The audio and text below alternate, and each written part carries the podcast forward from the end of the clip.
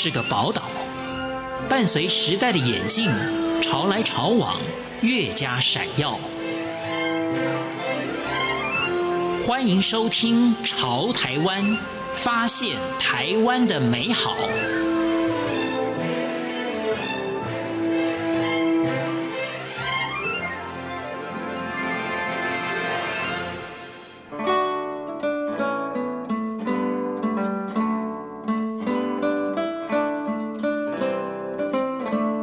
各位听众朋友，您好，欢迎收听《潮台湾》，我是赵伟成。AI 是 Artificial Intelligence 缩写，中文翻译成人工智慧或者是人工智能。而 AI 研发是这十多年来各国关注的议题。阿物股份有限公司首席人工智慧科学家林国明，在两岸 AI 产业发展多年。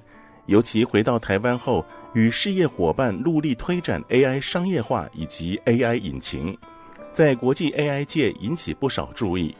很多人说科学家是寂寞的，这正是林国明的写照。林国明自求学到进入产业，一路走来从不被亲友同学看好，到现在大家却对他刮目相看。这之间到底有哪些故事呢？今天的潮台湾将和您分享林国明在 AI 领域用心付出的历程。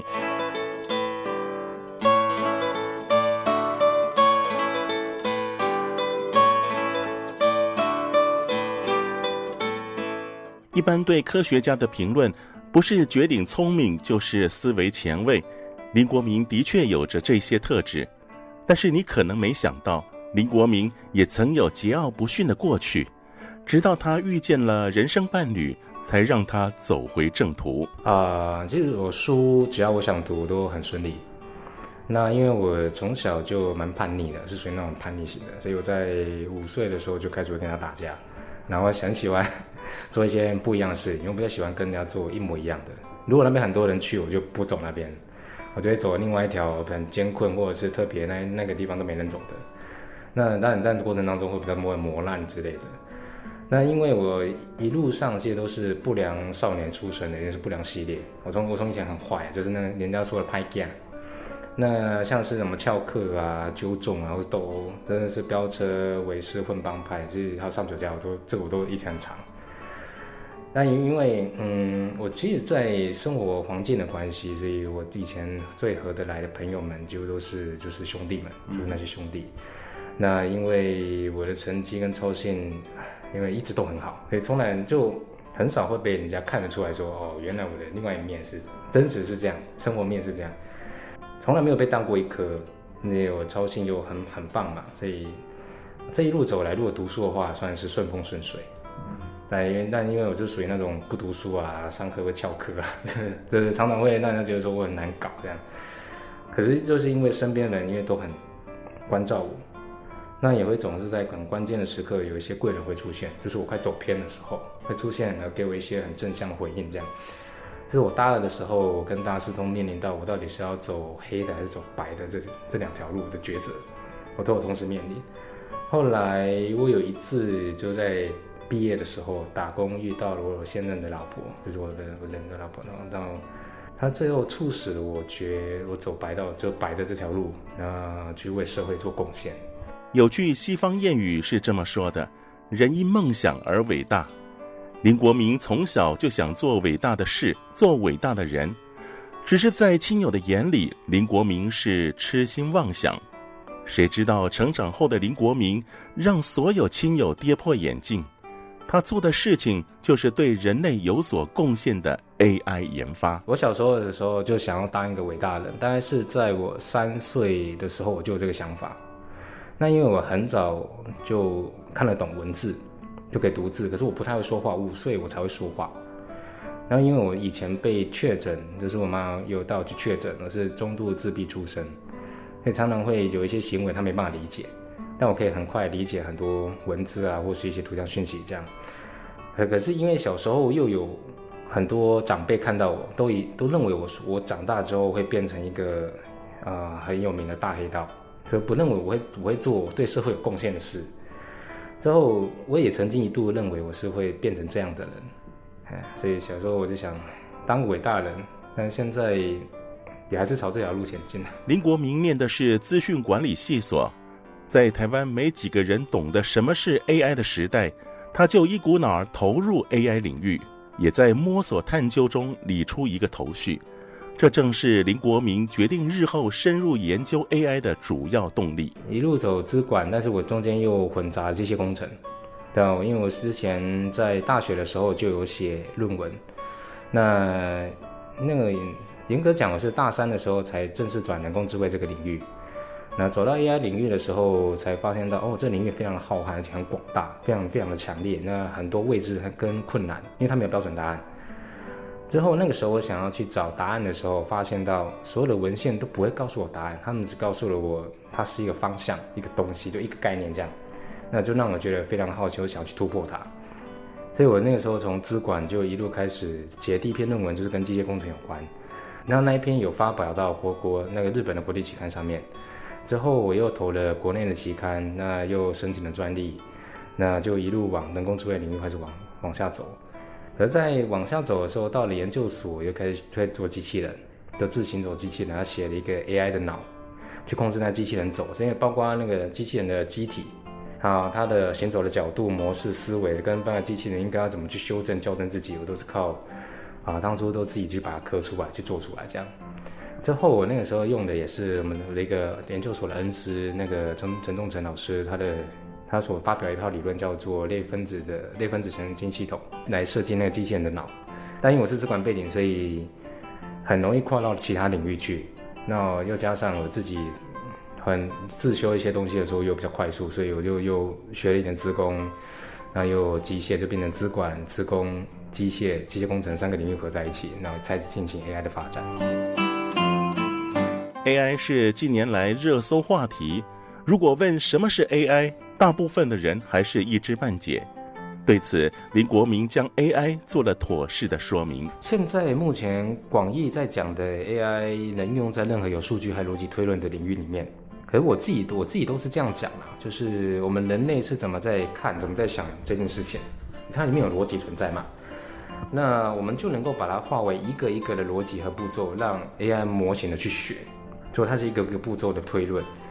这个再拼，再把它们拼凑起来，我就可以变成一个很对这功能有个很强大的推论行为。所以它就变成是我先细部的拆解，然后灵摆里面到底它的目标是什么，那原则是什么，它怎么怎么在做判断，就我们人类怎么看、怎么想，或生物。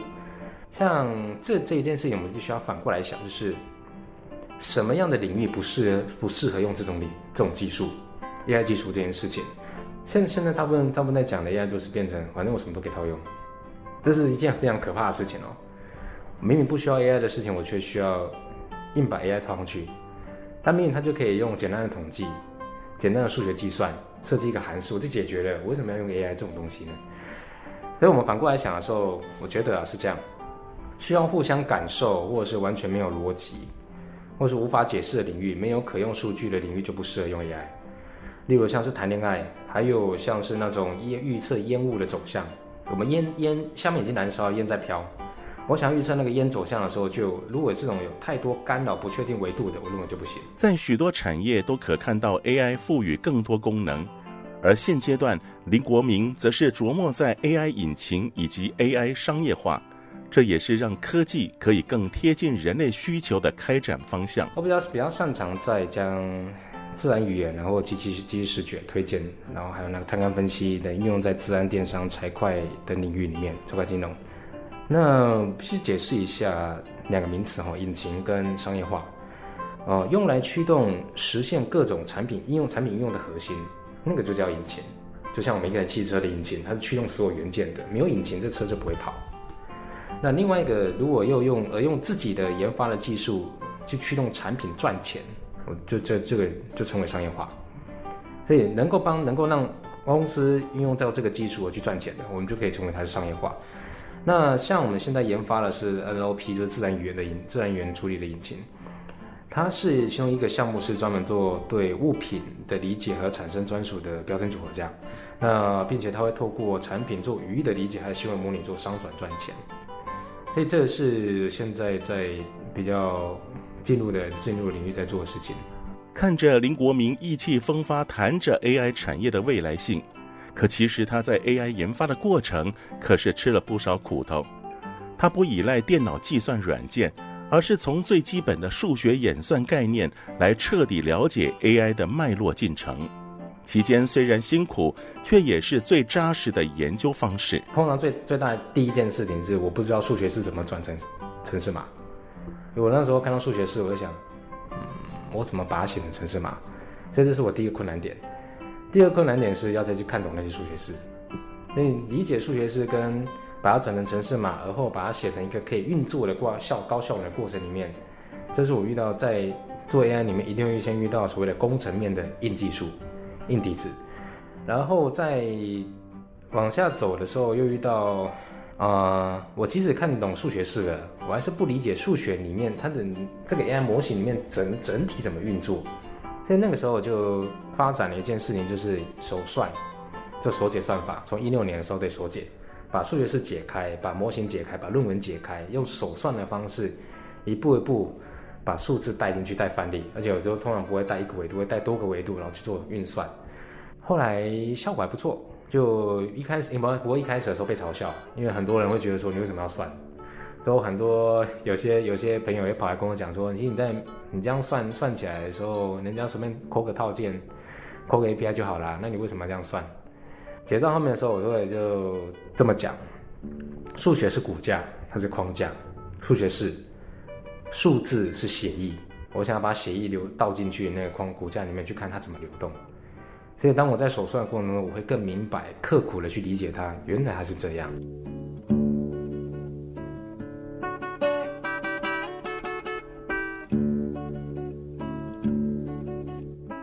现在他有一群理念相近、志同道合的团队，正为着台湾的 AI 进展努力着，却也不忘培养新一代的 AI 人才。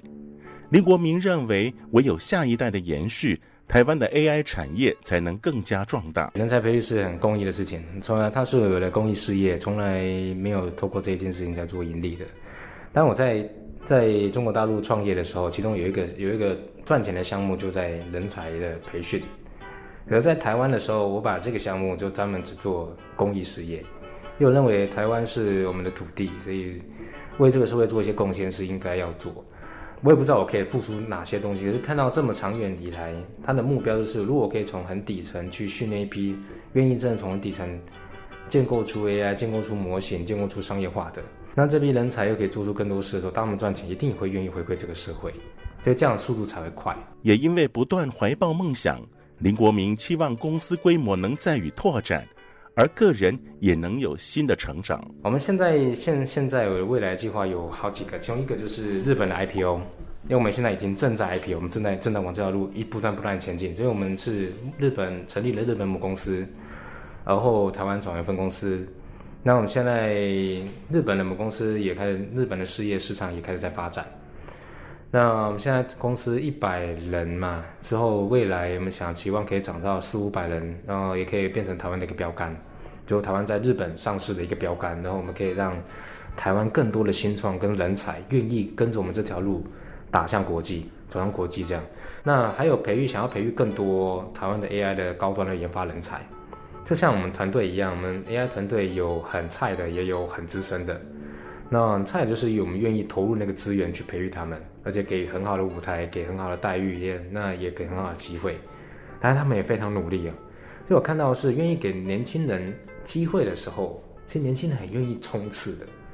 之后，并且还有让嘉义的，我们在嘉义有成立一个孵化器，AI 的孵化器，让嘉义的孵化器可以深度的发展下去。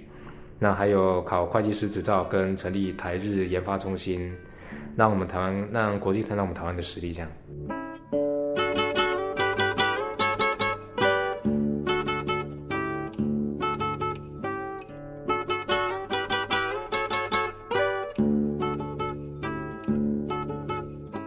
有梦最美，希望相随。